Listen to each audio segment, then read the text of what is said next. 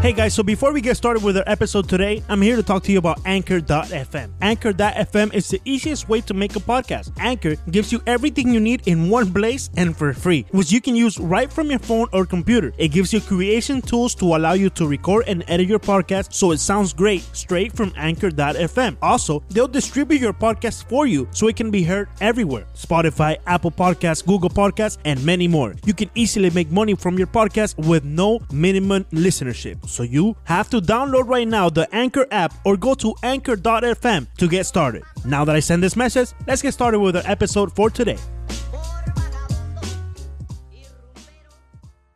Bienvenidos a un nuevo capítulo de 5 Razones. Rápidamente, sigan todas nuestras redes sociales, arroba 5 Razones POD. También la del del network, arroba 5 Reason Sports. Como siempre, ese 5 es un número. 5 en número, Reason Sports. Estuvimos el lunes en los campos de entrenamientos primaverales, el primer día de toda la escuadra completa de los Marlins, de todo el roster. Y realmente fue bastante interesante, sobre todo porque pudimos conversar con el futuro manager de los Marlins de Miami. Leandro Soto, Alejandro Villegas, que les habla Ricardo Montes de Oca.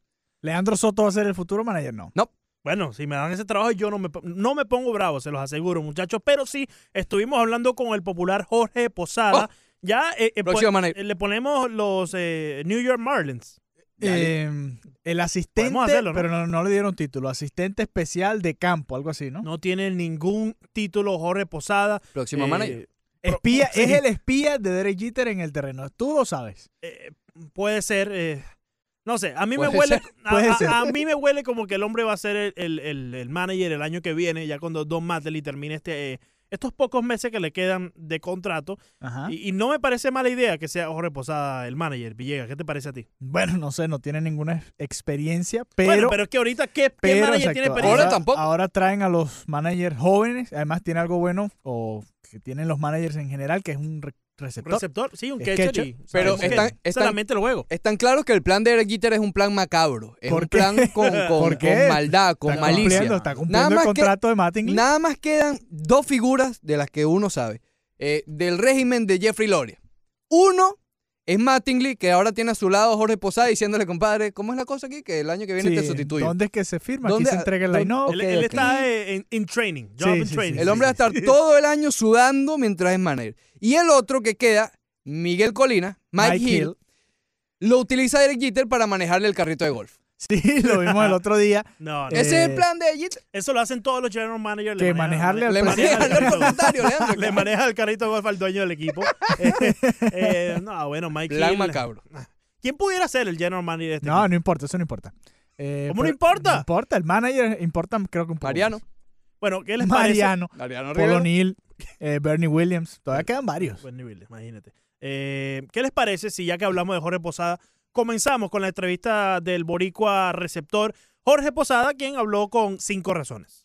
¿Qué nos puedes decir sobre Jorge Alfaro, lo que has visto hasta ahora? Si no conozco bien, no, lo puedo ayudar mucho. Eh, por eso estoy aquí, para ayudarlo, para llevarlo y ser el, mejor catcher de las grandes ligas. Él, él mi, lo que él debe pensar y lo que estamos aquí para, para ayudarlo. Pero todavía no lo conozco, todavía no sé, estoy aprendiendo de él. El primer día que lo conozco es hoy, así que lo voy a mirar muy, muy de cerca. Si hay algo que tengo que decirle, obviamente lo, se lo voy a decir para ayudarlo. En enero él me acer- se, se me acercó y me dijo que si yo quería volver al béisbol y en verdad eh, una oportunidad que no, no quise pasar. y, eh, yo creo que el- en el tiempo y la hora perfecta porque ya los niños míos se están poniendo un poquito más viejos y, y quería ser eh, parte de, de esto.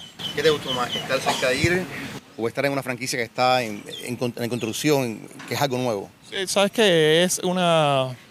Es, es todo, en verdad. Eh, Jeter, lo- lo- las personas que están en, en cargo de- de- del equipo, eh, los prospectos que están aquí, lo que están haciendo para, para hacer esta organización la- una organización de primera clase. ¿Confías en Jeter plenamente? 100%, 100%. ¿Cómo ayuda tu conocimiento de la ciudad de Miami en esta nueva aventura con los Marlins? Yo no sé si eso, yo sé que lo que puedo ayudar va a ser con los muchachos.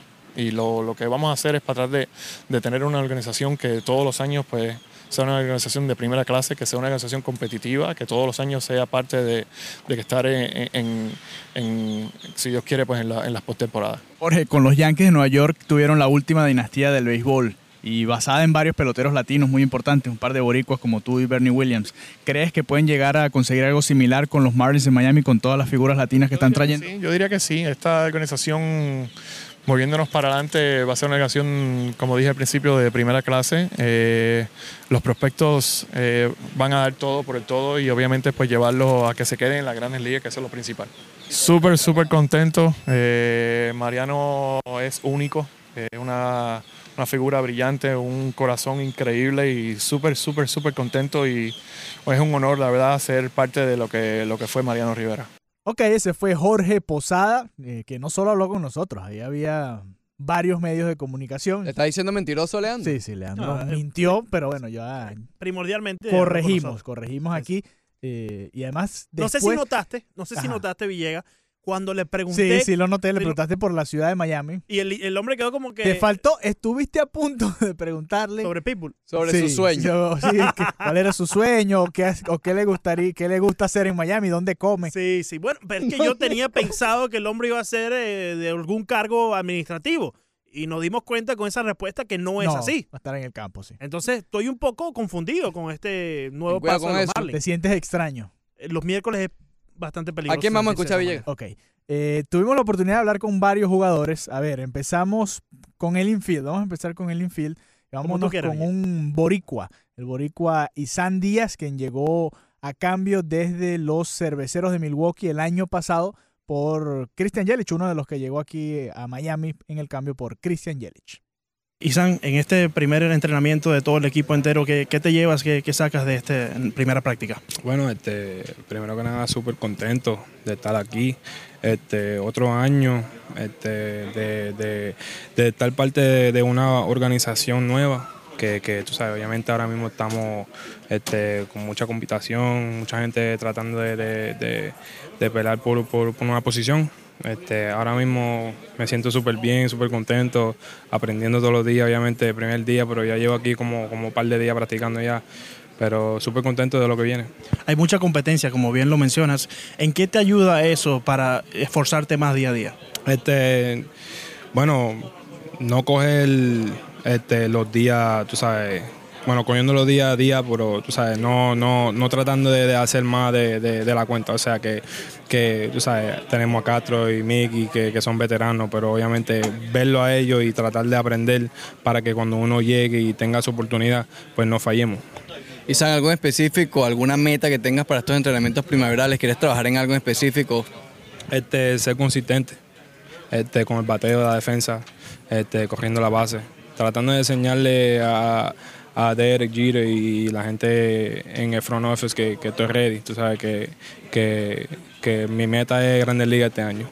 Estuviste un rato jugando en Puerto Rico, ¿qué puedes sacar de, de eso? ¿Cómo te sientes físicamente? ¿Crees que te haya ayudado eso? Sí, bueno, por la primera vez fui a jugar y fui a jugar por, por más de una semana, o sea que, que me siento como que más en, en game mode, tú sabes, que, que ready para jugar un juego, tú sabes, y o sea que no, no me siento como que, que necesito una semana o dos para tratar de, de conseguir lo que es timing y todo eso, me siento diferente, me siento ready y, para adelante. El plan era una semana. Era una semana al principio y te quedaste después más tiempo, ¿o no? Exacto, exacto. Yo, yo tenía planeado una semana porque tenía una cosa que hacer en casa, o sea, de familia y eso. Pero después dije, bueno, para tener, tú sabes, para llegar en el liga hay que, hay que hacer, tú sabes, esa cosa para, para, para llegar. ¿Cómo te ayudó la experiencia allá en Puerto Rico ahora en este Spring Training cómo piensas que te va a ayudar de cara a la temporada? Este, teniendo a, a- muchos veteranos que estaban allí, que, que llevan muchos años jugando, este, especialmente hitting coach Alex Cintrón, que me ayudó bastante, y Rubén Gotay y, y José Feliciano, que, que me ayudaba bastante, y- y eso para mí fue una, un privilegio. Porque tú sabes, no mucha gente no puede tener esa oportunidad de ir a una isla a jugar y, y jugar por más de un mes, ¿me entiendes? O sea que fue, fue una oportunidad y, y le doy gracias a ese equipo. Si hay algo que tenga que mejorar, Isan Díaz, ¿qué sería? este, consistentemente este, todo, ¿me entiendes? Este, siendo el complete package, tú sabes, o sea, como un Javier Baez. ¿Y San Díaz, 2019 es el año del debut de Grandes Ligas? Sí, señor. Con el favor de Dios, esa es la meta mía y, Y yo sé que si todo va bien, yo sé que este año es. Sabes, nuestro compañero Alejandro Villas te quería preguntar eh, si prefieres a Bad Bunny o a Wisin y Yandel. Wisin y Yandel. Bien, ahí está Isan Díaz, tremenda entrevista. Realmente, eh, a mí lo que más me impresionó de Isan Díaz No, lo mejor fue la última. es que es igualito a Javier Báez. Es que todos. No, es y lo, es y como lo- un molde, lo ¿no? mencionó a Javier Báez durante la entrevista. Y a Wisin y Yandel y a también. Wisin y Yandel, sí. ¿No le gustó Bad Estás Bunny? escuchando, ¿no, Leandro? Tienes Sí. que aprender un poco de música. Fíjate, eh, no, si tú me preguntas a quién prefiere, Bad Bunny o Wisin y Yandel, también prefiero Wisin y Yandel. Yo le hice la pregunta para saber si el muchacho le gusta New School o Old School. Ya sabemos ¿Te que gusta muchacho Wisin? Old School. O Yandel. Wisin y Yandel. No, ¿cuál, cuál? no, no, Wisin y Yandel son un dúo. Ah, bueno. No, pero ellos se separaron un se tiempo. No, no, pero ahorita y siguen son separados. Volvieron. Pero cuando No, estaban pero están con separados. sus proyectos individuales ¿Te gusta- también. no, ¿Te no, gusta sí, más? ya regresaron, sacaron un ¿Cuál disco. no, prefieres? Alejandro sacaron un disco. Sí, pero- sí, pero cuando estuvieron separados, ¿cuál te gustaba más? ¿Wisin o Yandel? ¿Te gusta más el rap? ¿Te gusta más la cantadita de Yandel? ¿Cuál te gusta más? Yo soy Team no Yandel. subestimes a Yandel. Yo soy Team no Yandel. subestimes a Yandel porque puede rapear a la- al igual que, que lo que canta. Yo prefiero a Yandel que a Wisin. Porque canta más bonito que el otro. No, no, es que, es que tiene más versatilidad que... Bueno, hablando de pan con bistec, Y hablando de versatilidad, vamos a hablar eh, o a escuchar la entrevista que le hicimos a Peter O'Brien, que hablamos hace poco con él aquí también en el podcast ¿Y y nos nos, regañaron? mencionaba, sí, nos regañaba, nos mencionaba que iba a ¿Regañaron a jugar. Te regañaron. bueno, veces. al que grababa, ¿no? Que era Ricardo. Sí, es verdad. Regañaron a Estábamos entrevistando a Peter O'Brien. Él que- esquiva, él esquiva. Cuando es Sí, contra sí, él, él esquiva. sí, sí. Está dispuesto a, a defender la primera base y le dijeron, compadre, usted va para el jardín derecho. Vamos a escuchar. Peter, eh, últimamente eh, habló Don Marley y dijo que si la posición que vas a estar en las grandes ligas, si va a ser una de ellas, no, quizás no sea la primera base como teníamos pensado, pero sería el right field. ¿Cómo ah, tomas ese nuevo eh, reto de cara a una temporada nueva? ¿Sabes? La, no- la noticia para mí es lo que dijiste, ¿sabes? Noticias. Yo ahora mismo estoy enfocado en mi rutina y en, ¿sabes? Mejorar todos los días. Y cuando venga el primer día, si estoy en primera, si estoy en right field o si estoy en cualquier posición, no importa. Yo estoy listo y estoy preparado para lo que venga. Tienes experiencia jugando en los jardines, cuéntanos un poco. eh, ¿Te ha tocado jugar en, en el jardín derecho mucho en tu carrera? ¿Cuál es tu posición favorita en el outfield? Sí, he jugado mucho left y mucho right en mi, en mi carrera. Ah, ¿sabes? De verdad no tengo posición favorita. He, he jugado todas las posiciones, ¿sabes? Tanto tiempo que ya me siento bien en cualquiera. Peter, estamos viendo que, que, ah, de la temporada pasada a esta ha habido mejoría dentro de ti. Estuviste jugando en la Liga Dominicana y eso te sirvió mucho. Si tuvieras que decirnos cuál ha sido esa diferencia entre la temporada pasada y esta, ¿cuál es? ¿Sabes? La, la diferencia más grande para mí ha sido la disciplina en el plato. ¿Sabes? Coger me- mejores picheos y también ponerme en mejores cuentas porque, ¿sabes? No le estoy haciendo swing a, lo- a los picheos de los pitchers. So, estoy más enfocado en buscar mi picheo y así estoy poniéndole la maceta más al bate. Ya hoy pudiste compartir con algunos de los muchachos nuevos, incluyendo a Víctor Víctor Mesa, el prospecto número uno ahora de la organización. Eh, cuéntanos, ahora eh, eres tú una referencia para esos jugadores jóvenes, ¿no? Y siendo cubano, ¿qué le dijiste? Cuéntame, ¿hablaste con él? ¿Sabes? No he tenido chance de hablar con él, pero lo he conocido antes y es, muy buena persona.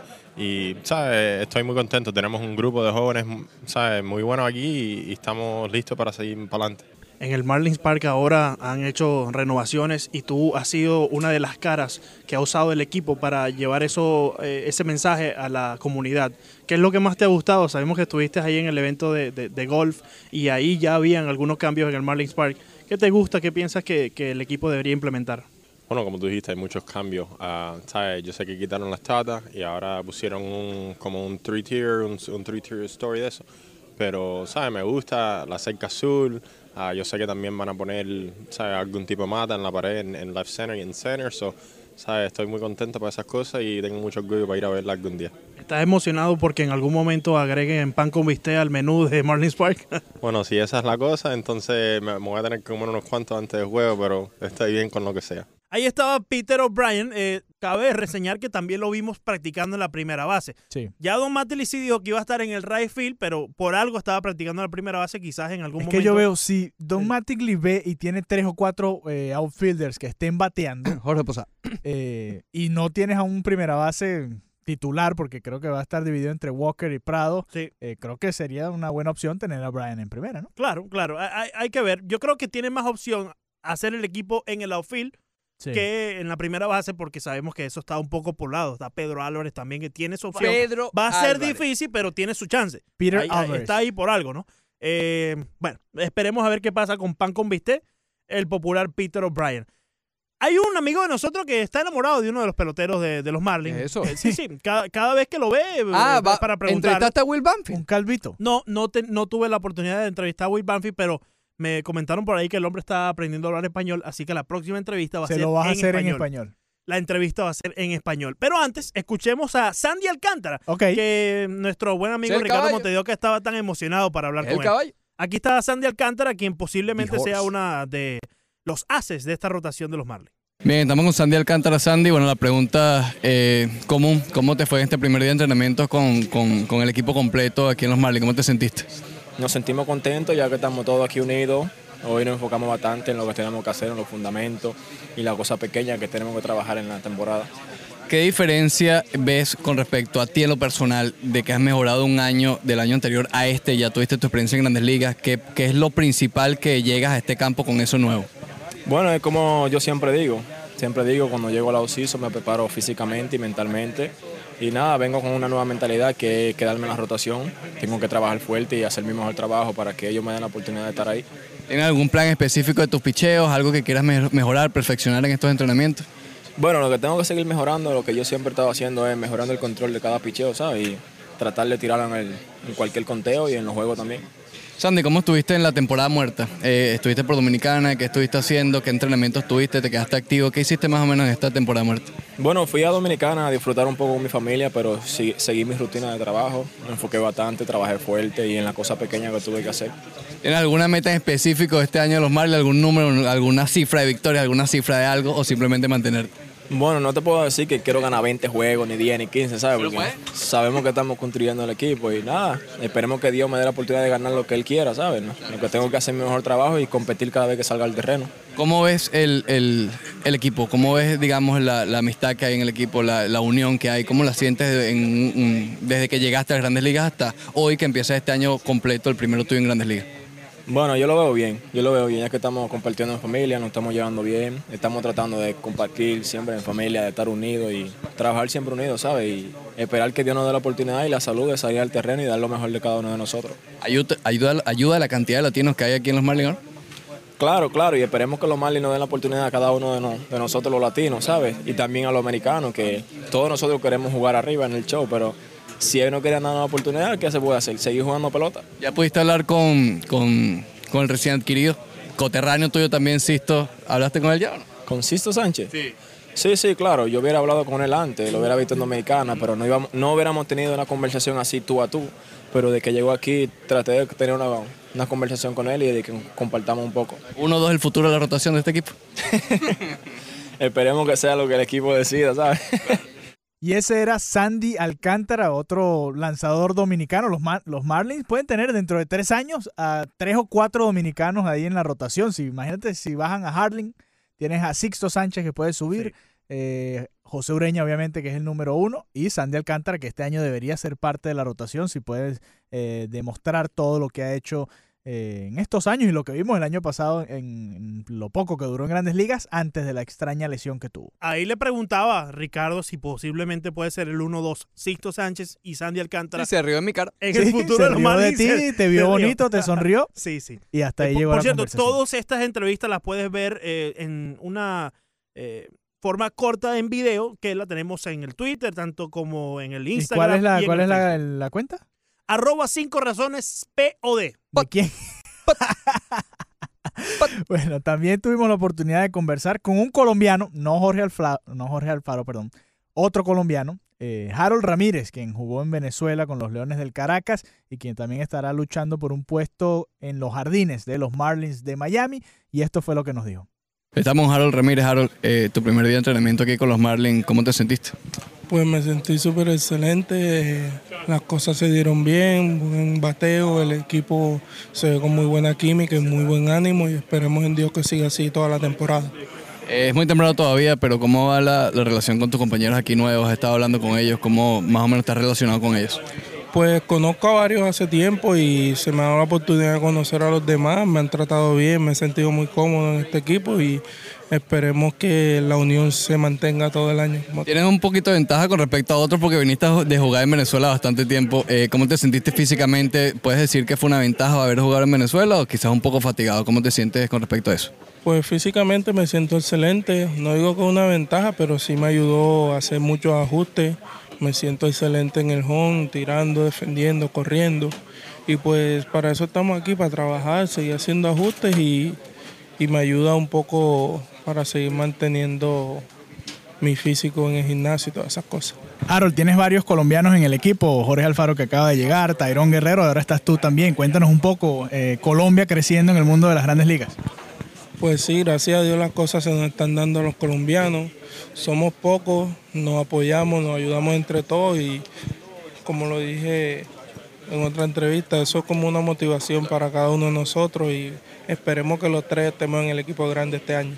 Bien, ahí estaba Harold Ramírez, recién adquirido de los Marlins eh, de Miami. Le preguntamos bastante sobre, sobre su participación con los Leones del Caracas. Pero ahora vamos a escuchar a también otro, otro recién llegado, y esta es una de mis entrevistas preferidas que hicimos el lunes porque eh, primero fue dividida. habla muy bien. le hicimos, atención, le hicimos tres preguntas. Tres nada más. La entrevista duró siete minutos. Sí. Y habla muy bien Sergio Romo, eh, que tiene una experiencia ganadora. Y es muy agradable. Se, da a que la, prensa pueda acercarse a él. Le preguntamos mucho del opener y no el de la cerveza. Sí, a ver si, si va a ser el opener, va a ser el cerrador o qué va a ser Sergio Romo.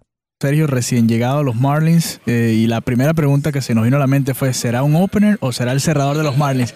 ¿Qué espera Sergio Romo? Ah, nomás ser un pitcher aquí en el equipo, uno de los 25 que los, eh, que los pidan a, trabajar. Ponemos el uniforme todos los días a trabajar eh, por el propósito de, que, de ganar el juego, ganar el día y eh, si es el de, abrir juegos, de pues hacer open juegos, ¿no?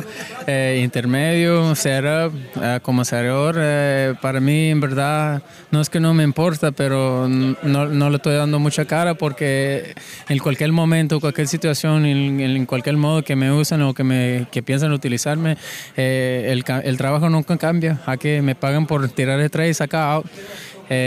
y yo creo por eso durante mi carrera no ha batallado mucho pensando si tiro la séptima, octava, novena o cualquier entrada. No, nunca nunca lo, nunca he visto la entrada, nomás si, si, si me, tienen, en la séptima hay que salvar el juego en la séptima, eh, si meten en la octava hay que salvar el juego en la octava, novena lo mismo, eh, y el año pasado que me pidieron abrir unos juegos, eh, para mí lo tomé igual, entré como relevista, calenté en el bullpen cuando estábamos bateando y sacó el tercera, salió tercera y pues salí del bullpen yo, para no cambiar nada, para sentirme igual y lo tomé igual, te digo, el trabajo no cambió y pues tampoco mi estilo de pichar ni, ni mi, estilo de atacar y, para el estilo que yo uso para afrontarme los bateadores eh, no, no cambió nada, digo, y pues sí es que me fue bien, Y, y pues ahora, ahora, soy Miami Marlin y otra oportunidad de, de seguir viviendo este sueño, eh, de ser beisbolista en grandes ligas y eh,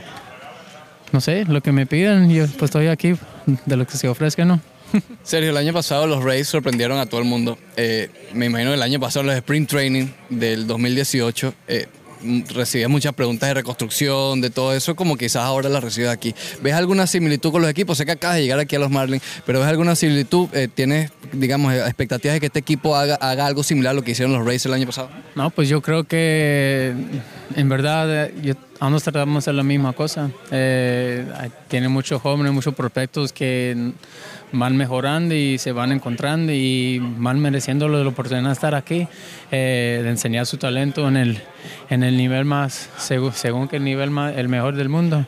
Eh, y pues aquí digo, lo que me he dado cuenta de, algo similar de, de, de, estos prospectos, los jóvenes de aquí y los que estaban en Tampa, es que estos tampoco no tienen miedo. Ellos tienen mucha ganas de estar aquí, están muy confiados en sus habilidades, con razón, ¿no? Porque todos tienen poder. Eh, pero aquí no tiene miedo nomás enseñar a la persona que saben quién son. Y yo les digo, es el mejor modo que yo en mi opinión, que pueden mantenerse aquí en Canalíes, que se pueden estabilizar. Eh, es el mejor modo, nomás haciendo lo que ellos hacen, no tratar de hacer lo que hace otro o lo otro, pero nomás agarrar pedacitos de ellos y utilizarlo, hacerlo en el modo de, nosotros, hazlo, haz- hazlo de nosotros, ¿no? hazlo lo mío, ¿no? Y, utilizarlo en ese modo. Eh, pero hay que mejorar aquí, eh, no, no hay miedo. Eh, de mejorar, de fallar. Y también es algo muy eh, importante de, de- de- no tener miedo de fallar porque van a entrar agresivos, van a entrar confiados, van a entrar con una confianza, una fe que no, a lo mejor no sabían que tenían o que utilizan todos los días, utilizaban todos los días y pues eh, si yo les puedo ayudar, pues you know, los voy a ayudar. Aquí ando eh, tratando de ser un ejemplo, nomás estar listo cada día, eh, cómo prepararme eh, para ayudarle a ellos. Y a lo mejor, a lo mejor no sale la misma temporada, pero no, un- nomás Dios sabe eso y hay que jugar el juego todavía. Eh, pero yo creo que aquí hay mucho potencial igual que, que allá. Eh, a lo mejor, a lo mejor boteamos cara y hay que tratar de hacer eso, ¿no?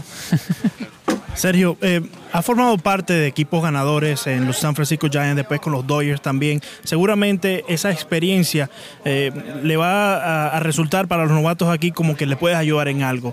Específicamente, ¿qué le trae Sergio eh, Romo a este equipo y en qué puedes influenciar a esos eh, prospectos que están subiendo? Ah, pues gracias a Dios que antes ah, yo tuve también unos veteranos eh, enfrente de mí que me enseñaron cómo prepararme todos los días, cómo estar listo por en cuando me llamaban, eh, cuando me pedían a jugar o trabajar. Eh, y cómo ser profesional, ya sé que yo no soy el mejor ejemplo de amor de eso, pero yo también tengo mis modos de, de mantenerme aquí, me han mantenido aquí por una razón u otra, ¿no? Y eh, la experiencia es nomás de competir, eh, de, estar en la, de estar listo cada día. eh, y yo creo que si se encuentran más, aquí si se encuentran su identidad, el, el- estilo en que el estilo de pichar, el estilo de, de utilizar los, la- las herramientas que tienen ellos, eh, cuándo y cómo, qué hacen cuando las cosas les van bien, qué están pensando, qué sienten, eh, cuando las cosas están bien, cuando no les va bien, eh, para hacer los ajustes. Eh, si no se conocen, no van a saber si están dando lo mejor de ellos, porque ni, ni, ni pueden saber ni saben lo que se parece a, a dar lo mejor de ellos. Eh, y pues a lo mejor entre eso, a lo mejor, you know, con unas pláticas, a, a lo mejor por siendo el ejemplo en, en acción, haciéndolo enfrente de ellos, a lo mejor you know, se, se les pegue, pero eh, estoy aquí con ellos sin miedo, sin, con mucha ganas de, de- de enseñar, de, de- de tratar de, estar, de ser un buen ejemplo por ellos. Eh, otra vez, para estar listo todos los días. Ya una última pregunta. Leandro Soto tiene una duda. Eh, ¿Tú sigues fútbol, Sergio? Ya, un poquito. ¿Qué equipo te gusta más? ¿América, Chivas, Pumas, Cruz Azul? Sabe, usted ya lo sabe, nada, pues eh, mi sangre es jalisciense, pues ya sabe que voy por Chivas, ya. Para que sepan. Ahí estaba Sergio Romo, ya, eh, ya como bien escuchamos, va a estar en cualquier rol que Matt Lee Donde y lo o- pongan. Jorge Posada lo pongan. Como Leandro. Como Leandro. ¿Todo bien, Leandro? Sí, sí, Como todo- Leandro, donde lo pongan, Eh, él sea hace el trabajo. en el séptimo inning, en el octavo inning, a cerrar, a abrir un juego.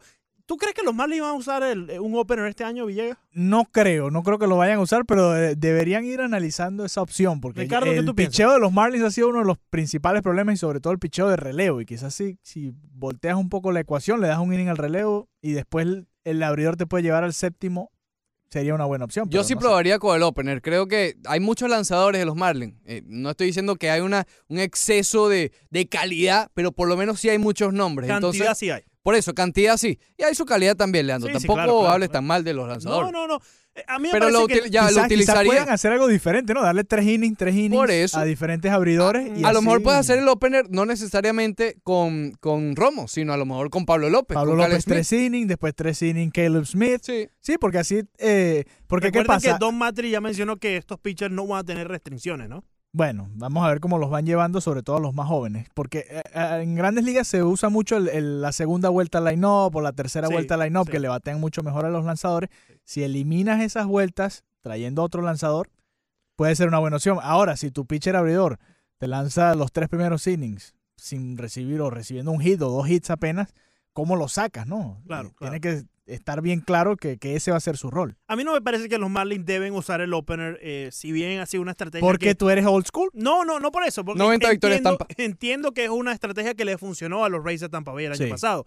pero no creo que los Marlins deban implementarla porque ¿Por qué? ¿qué le estás enseñando a los pitchers jóvenes? No le estás ni siquiera dando la oportunidad de que empiece un juego y que establezcan desde el primer inning 5, 6, 7 innings. Yo creo que eso es lo que necesitan los Marlins, que los la- lanzadores jóvenes se adapten a cada salida ir por lo menos 6, 7 innings, ¿no? Y teniendo un opener, le estás quitando la oportunidad de que se desarrollen. Es, es mi humilde opinión. Ojo, pero el opener lanza un inning y después viene el abridor, entre comillas, Flojo, y Sí, pero, pero- lanza pero seis, ¿no? la, experiencia de opinión. comenzar el juego es totalmente diferente a que salgas del bullpen en el segundo inning. Bueno, sí, me imagino que para el abridor es diferente, pero en sí el trabajo físico durante su actuación es más o menos el mismo.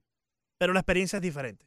No, Te preocupa no- un poco la experiencia no- que vivan los pitchers. Claro, pero- claro, tienes que, o sea, estos muchachos tienen que adaptarse de una manera u otra a lo que en verdad va Sí. a pasar en la Grande Liga, que es el opener es algo que se va a usar. ¿Con Pero es una nueva tendencia, es Es- una es nueva tendencia, aburrieron. es Es una una nueva nueva- tendencia. Ah, bueno, chipita. Es una nueva tendencia, lo sé, pero en estos momentos yo creo que los Marlins necesitan que dejar que los lanzadores se adapten a lo que hace un pitcher en la ¿Quién más habló, y- Sotico? Y, esto del Open es algo nuevo. Bueno, Eh, hablando de adaptación, sí. también habló el cubano Víctor Víctor Mesa. Le dieron 5 milloncitos de dólares para firmar y con lo los están llevando con de guante de, seda. Sí. O sea, no- Y- ni siquiera te dejan que lo entrevisten en el, en el clubhouse. Sí, no, no. Aparte, atendió a, a todo el mundo El locker afuera del locker room, del vestuario, como lo quieran llamar, yeah, clubhouse. clubhouse. Sí, sí. Y esto Como fue lo que dijo el cubano Víctor Víctor Mesa. El primer, primer día de sprint training, ¿cómo te sientes de salir allá al terreno? Muy contento, muy contento de estar como primera vez como, como profesional y conocer a mis nuevos compañeros y de verdad que estoy muy feliz. Después de tanto tiempo de no jugar juegos. Sí, pero eh, al fin, de, por lo menos hacer esas actividades, like, you know, things like, eh, eh, cuéntanos un poquito de cómo fue eso. No, no, contento, contento de que llegó el día de, de unirme a mis nuevos compañeros y feliz nuevamente, como dije, de estar aquí y poder ya entrenar como, como Marlin. Tus expectativas, Víctor, tus expectativas, tienes un chance de hacer el equipo. ¿Cómo tú te ves en las próximas semanas en este primavera? No, lo más importante es estar saludable y, y- y ir cogiendo lo que es el juego diario, que llevo un tiempo fuera de él, pero bueno, lo más importante es estar saludable y ahí salen las cosas. ¿Tienes alguna presión, alguna por, por ser el, el- el prospecto número uno de la organización? Eh, seguro tú estás muy cómodo por eso, pero ¿tienes alguna presión al respecto? No, no, lo mío es jugar béisbol. No, me fijo en eso y lo mío es solamente estar en el terreno. Víctor, durante la práctica vimos a Freddy González que estaba ahí al lado tuyo. Eh, ¿Cómo ha servido él de apoyo durante estos días eh, con los Marlins en este primer día? No, muy contento desde que llegué, se me acercó, incluso me dijo que quería conocer a mi padre, sabe la historia de él en Cuba y, y muy contento de que se me haya acercado y me haya dado consejos y me está ayudando. ¿Qué te dijo tu papá en este día? ¿Qué te dijo que hicieras este día? Que él sabe que yo puedo hacer las cosas. Víctor, ¿cómo te sentiste cuando fuiste a batear ahí en las prácticas? Yo escuché a las personas coreando tu nombre, como que ya te conocían. ¿De qué sentiste? ¿Te llamó la atención? ¿Te hizo sentir bien? No, contento, contento que me conocen muchas personas, muchos, sobre todo cubanos, y me siento muy cómodo por esa parte. Hay muchos fanáticos que están este, esperando ver a, a- a Víctor en un estadio de grandes ligas. O sea, ¿qué, qué esperas de- tú de eso y qué le dirías a esa fanaticada? No, sé que el momento va a llegar, simplemente trabajar fuerte. Víctor, sabemos que tuviste una preparación especial eh, antes del Spring Training. ¿En qué te enfocaste durante esos meses eh, antes de llegar aquí al, al Spring Training? No, principalmente en el físico porque es una temporada muy, muy larga y, y nunca he jugado esta cantidad de partidos. De donde vengo no se juega tantos partidos y para estar saludable hay que entrenar mucho la parte física. Curtis, you've, you've been part of uh, many winning atmospheres in different teams. Do you feel that here in this Marlins clubhouse? Yes, because you know one of the things that goes into every situation at this time and, of the year in February. Yeah, we're in February right now. Is everybody's positive, everybody's excited, everybody's ready to go. The big thing is, can you continue to keep it? Can you continue to do the other things to push you so you know where you're at? And that I've had similar on all the teams I've been on, the teams that have had success over the course of the season to the teams that people didn't expect to have success over the course of the season. The great thing is, at least today, we came out with the mindset saying, hey, we're going to try to get better today. That's all we can do. That's been the focus from the top down. And each day, once we step on this field, we're trying to find ways to get better. On, on this first day uh, of practice, full squad, the Marlins are filled in the outfield with a lot of talent. From your point uh, of view, what do you what do you see from these guys more than just going out there and wanting to to uh, get to the big leagues and, and be uh, successful in the big leagues. But what do you see from each one of these guys in the outfield this, that is filled with talent here in Miami? The biggest thing I've seen so far is just the ability to want to improve and continue to get better and not be satisfied. You know, you have some guys that have had a chance to make their debut, or some guys that have had a chance to get a little bit of time in the big leagues, but they realize that there's there's more to it than that, and they want it more, and they want it badly, and they want to not only improve, but they also want to improve to the point where they help this team win. So it's a combination of those good things, which are great, you know, characteristics to have, and from top down, all the outfielders I've chatted with up to this point all seem to have that. With the addition of Jorge Posada now to the main office here, um, do you feel, and, and obviously with Jeter uh, being the Yankee man, uh, and now the owner of the Marlins, do you feel a Yankee feeling here in the Marlins clubhouse, or were these players possibly getting to Miami? Well, I think the fact that they played for the Yankees organization for such a long time. You did as well. Yeah, that's part of their bio, but at the same time, I think what's trying to be created here is a Miami Marlins culture that is a winning culture, that is a championship culture. They might take things that are very similar to what they've learned or what they were doing or what they experienced with the Yankees, but I don't think that any of those guys are trying to mirror this and say this needs to be like the Yankees because if so, they would have gone with the Yankees and try to continue to do things over there. You know, knowing guys like Derek and knowing guys like uh, Jorge and the rest of the guys in the organization from top to bottom, they're trying to make this organization a consistent organization, a winning organization, a respected organization. And if it happens to draw comparisons to teams like the Yankees, then obviously that's a great thing. But at the same time, it's not a matter of saying, hey, we want to make this the Yankees of the South. Just one last one here. What are some of the advices some of the guys have already came to you to to receive? Um, it's been interesting. I think a lot of them just, uh, you know, just how, how to go about the day. You know, if you're struggling, what's going on. You know, it's consistency, what's going on.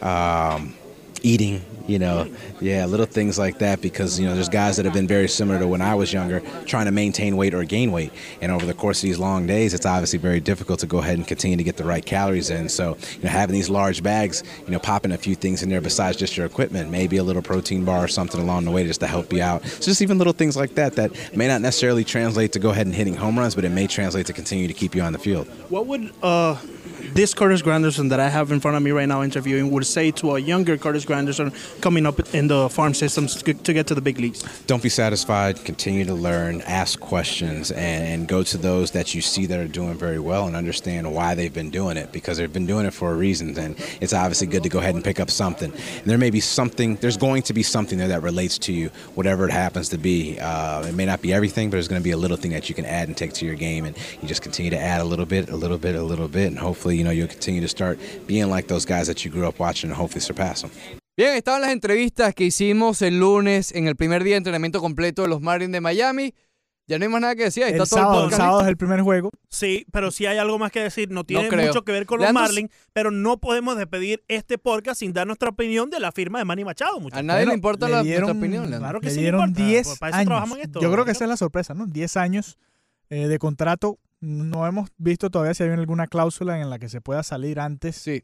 Eh, Sí hay, pero no están los detalles porque va a ser presentado el jueves, pero bueno, por eso no, no deberíamos estar hablando de esto en un podcast Eh, bueno, no importa. Después, después hacemos un, un, Un, un patrón. un patroncito. Bueno, el y la realidad el es la viernes realidad. podemos hacer un La patroncito. realidad es la realidad que va a estar Pero, jugando con los San Diego eh, La Padres. realidad es la A mí me parece que no debió haber firmado con los Padres. ¿Por qué? Porque se divulgó por ahí la oferta de los White Sox eh, y Ricardo no me deja mentir, era de mucho más. eh, Pero los billete. padres tienen eh, las granjas y el equipo que van a tener en un año o dos años es el Sí, mejor de las grandes ligas en teoría. Los White Sox también están en el mismo, el mismo escenario. ¿Me dormí? Los White No Sox sé, también. no sé. Yo creo Uno que y San dos Diego de está los mejor. mejores granjas de las grandes ligas. ¿Le gustaba más San Diego el clima? Arroba Alejandro VG32, arroba Ricardo E. Montes, ¿Eh? arroba Soto Leandro guión bajo. Y claro, nos puede seguir en conjunto en arroba 5 razones POD.